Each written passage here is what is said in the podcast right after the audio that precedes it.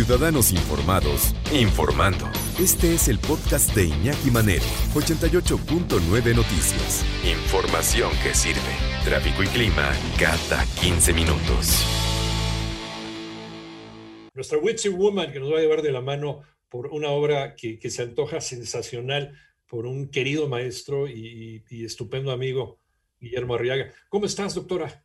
Hola, Iñaki. Feliz. Yo tampoco cambio por nada los libros físicos, definitivamente. Somos de la misma generación. Ya nos contaste, ya, ya, pusiste la palomita en nuestra, en nuestra encuesta de hoy. Aunque pues sí, hay generaciones, ¿no? Y es la tecnología y, hay quien, pues el audiolibro, porque no tiene tiempo de nada, pero yo no sé si el audiolibro te puede dar esa riqueza de regresar al texto, ¿no? Y, y cachondearlo, ¿no?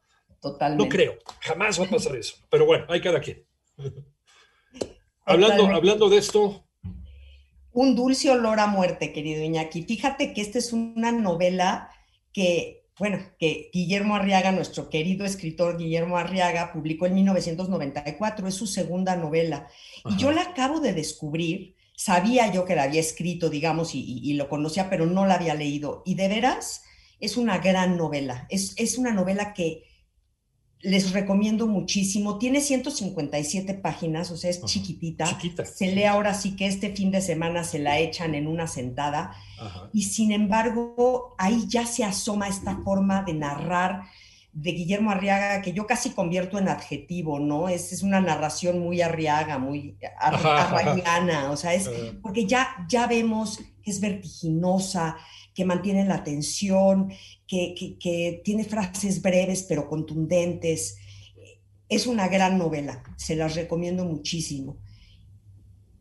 Eh, decía Guillermo Arriaga cuando, cuando yo tomaba clase con él en la universidad, fue mi maestro ahí en la escuela, y decía, antes que cualquier cosa, yo soy bien intenso y bien, bien azotado para todo, para escribir y para dar clase. Y sí, así es Guillermo en todo lo que hace. Totalmente, y se siente, y nos hace sentirlo, ¿no? O sea, yo, cuando platicamos tú y yo, cuando apenas había salido el salvaje, que te dije, sí, claro. no la puedo dejar ni para meterme a la regadera, así nos agarra. O sea, Guillermo Arriaga agarra a sus lectores del cuello, como buen cazador que es, caza a sus lectores. Él siempre dice, no, yo no soy escritor, yo soy un cazador que escribe. Y, y, eso hace, nos caza, nos caza, nos, nos persigue, nos caza y nos atrapa.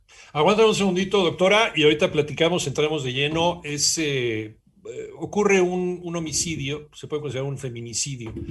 ¿Qué pasa y a quién le achacan la culpa y por qué? Y aquí es donde empieza la intensidad del relato. Platicando con la doctora Tamara Trotner, nuestra witchy woman, doctora en letras, sobre un dulce olor a muerte del maestro Guillermo Arriaga. Una novela, ya nos decía Tamara, muy ligerita, muy ligerita en cuestión de páginas, pero muy intensa en el contenido, que sí te la puedes leer en un fin de semana, pero vale la pena regresar, vale la pena. Por eso les decía, por eso les decía desde el principio, por eso hacemos la encuesta. De, realmente le vas, le entras al audiolibro teniendo tanta riqueza descriptiva por parte de una autora donde puedes regresar, puedes eh, masticar, puedes terminar digiriendo lo que escribió. Eh, qué puedes sacar en conclusión. Incluso, incluso hay, hay libros que si le das dos leídas y, en las dos leídas tienes una, una, lectura distinta. Y ese es Guillermo Ochoa, porque, eh, Guillermo Ochoa, Guillermo Arriaga, porque te pone trampas, te pone trampas interesantes. Y ahí es donde tú tienes que empezar a, a describirlas, Tamara. Totalmente, exactamente, Iñaki. Son, es de estos libros que vas a subrayar, que vas a poner notas al margen, que vas a regresar a decir, a ver, espérame, ¿qué fue lo que pasó? Porque de repente te das cuenta de algo que está pasando y que quizá te perdiste. Eh, es, esta novela es un retrato realmente devastador y muy actual de este México rural, ¿no? Es donde hay violencia, donde hay corrupción, eh, donde se prepara la muerte por este falso sentido del honor, y creo que ese es uno de los puntos más importantes de la novela, esta idea de que ahora yo tengo que cumplir y te ves como, como obligado, como presionado por el grupo, y cuántas cosas terribles no suceden aquí hoy día con jóvenes que se ven obligados a hacer cosas que no quieren y en las que no creen, pero pues ya se decidió, ¿no? Ya lo decidió el grupo. Y, te da una, esta sensación de asfixia, porque hay un momento en el que queremos gritarle al personaje, corre, no llegues. ¿Te acuerdas cuando éramos chiquitos, el, zapatero remendón que salía y le gritabas, ¡ahí viene el lobo! ¿no? Sí, sí, un poquito esto, ¿no? Así, así, así sentía yo mientras que leía esta novela.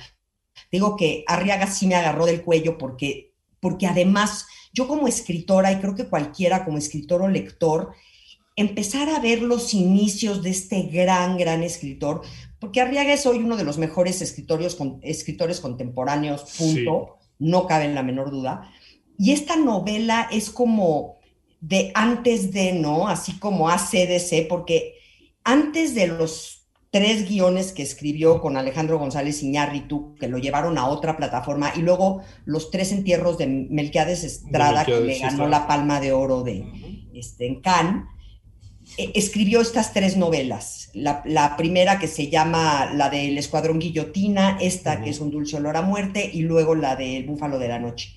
Y luego dejó de escribir novelas, hizo los guiones y de pronto nos dio la estocada con El Salvaje y pues ya la estocada final con el premio Alfaguara y Salvar el Fuego. Entonces, al, empezar a ver, al, empezar a leer Un dulce olor a muerte, te empiezas a dar cuenta de la forma en la que el escritor se va haciendo grande, cómo ya tienen sus células esta forma de narrar, esta forma de describir, tan cinematográfica además, ¿no? La novela se huele, huele a, sexo, huele a polvo, huele, eh, huele a muerte, tal cual como, como dice el título. Y, y eso me encantó.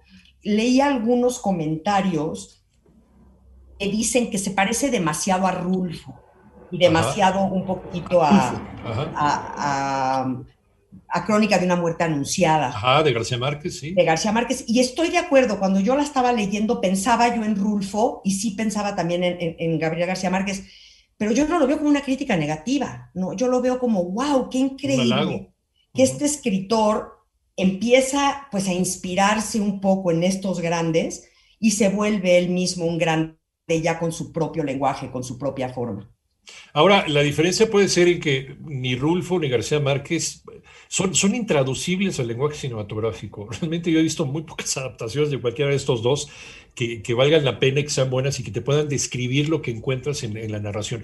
y, como bien lo decías hace un momento, eh, Memo es, es cinematográfico. A los que tenemos la pésima costumbre de estar leyendo una novela e imaginarnos planos, secuencias y, e incluso hacer el casting, ¿no? A ver, aquí le, a ver, a lo mejor a Tamara le queda, ¿no? Este personaje, o a lo mejor este, al productor le queda este otro personaje, y así, así uno se va divirtiendo mientras va pasando la novela. Eh, Memo es, es especialista en eso, ¿no? en ayudarte a crear tu propia historia con su narrativa. Totalmente. Y, a llevarte de la mano para ir con, unas descripciones que no son para nada demasiado intensas, pero entiendes perfecto cuál es cada uno de los personajes, su personalidad, sus intenciones, sus miedos, y te metes en ellos. Y entonces empiezas, pues te enamoras de los personajes y te enamoras necesariamente de la novela, ¿no? Esto que dice Arriaga, que dice que él tiene calle y que como tiene calle, sus personajes y sus novelas tienen calle, un dulce olor a muerte es exactamente eso, es una novela que tiene pueblo, que tiene estos chismes de, un pueblo pequeño en el que te ves metido y, ya luego nos dices una mentira y ya sabes cómo salir de ella. Y entonces, sí, cualquiera de nosotros se va a identificar con esta historia porque pues todos yo creo que nos hemos visto de repente en decir una mentira que ya nos envuelve y no sabemos cómo salir, o en vernos obligados a hacer algo que no queremos hacer en realidad, pero tampoco sabemos cómo escapar. Y, es esto que te decía Iñaki, esto que les decía del cazador, ¿no? Los personajes, todas, en todas las novelas de, Guillermo Arriaga hay alguien que está siendo casado, hay alguien que está casando, e, e, es esta, eh, pues esta forma que tiene Guillermo y así nos casa a los, a los lectores. Otra de las lecciones que nos daba Guillermo en clase era el, buen escritor reportea ¿no? sobre lo que escribe, sale a reportear, sale a buscar la información sobre lo que va a escribir. ¿No? No es una persona que se imagina qué puede pasar en otro lugar y, te vas creando la historia por lo que crees o por lo que escuchas. Tú sales a reportear al lugar, ¿no? te sales a enterar de lo que está pasando. Por eso, efectivamente, no tiene pueblo, tiene origen, tiene, eh, estuviste ahí, lo viste, lo oliste, lo palpaste, ¿no? Saliste al campo abierto a hacer ese reportaje y lo escribiste. tal cual, y se vuelve tan actual que, como dices, empieza con un feminicidio, sí. que en esa época ni siquiera se hablaba de los feminicidios como tal. Y, entonces esta novela la acaban como de reimprimir una vez más a partir del premio Alfaguara y demás. Y creo que lo hicieron de una forma muy inteligente, porque sí nos vuelve a traer a este México de hoy que estamos viviendo con los feminicidios, con, las broncas políticas, con la enorme corrupción. Y, es, al leer esta novela creo que vamos a volver a sentir pues un desasosiego tremendo, pero también unas ganas como de decir, bueno, hay que moverse, ¿no? Hay que hacer algo. habría que decirle a este personaje no, o sea, y a cuántos personajes hoy tenemos que decirles no, o sea, punto, se acabó. De que se acaba también ese, está bien respetar los usos y costumbres de los pueblos, pero cuando esos usos y costumbres de los pueblos interfieren con la dignidad del ser humano, como el caso de, las niñas vendidas en Guerrero, porque son usos y costumbres, hasta el mismo presidente volteó para otro lado. A ver, perdón, aquí estamos hablando de un país que quiere ir a la modernidad, que se está enfrentando con ese lastre del pasado, un pasado que no te deja ir adelante y que efectivamente está haciéndole daño a la dignidad del ser humano. ¿Dónde están los derechos humanos en este país? Totalmente, Iñaki, qué, qué bien lo pones, es así, es exactamente. Y esta novela nos va a remitir a esto llevamos 20 años, 30 años con lo mismo, ¿cuándo va a parar? Entonces, a reflexionar y a leer Un dulce olor a muerte del maestro Guillermo Arriaga, ahorita nos acaba de llevar de la mano para no platicar tantas cosas, para no, para no quemar el, el, concepto de esta novela y lo, y lo disfrutable que puede ser leer a Guillermo. Si nunca lo has leído, nos recomienda Tamara Trollner, por ahí podemos empezar a, a, sondear a Memo. Gracias, doctora. ¿En dónde te encontramos?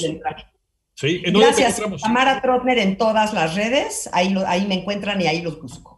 Te mandamos un beso, doctora. Muchas gracias. Gracias, Iñaki. Un abrazo. Igualmente, cuídate mucho.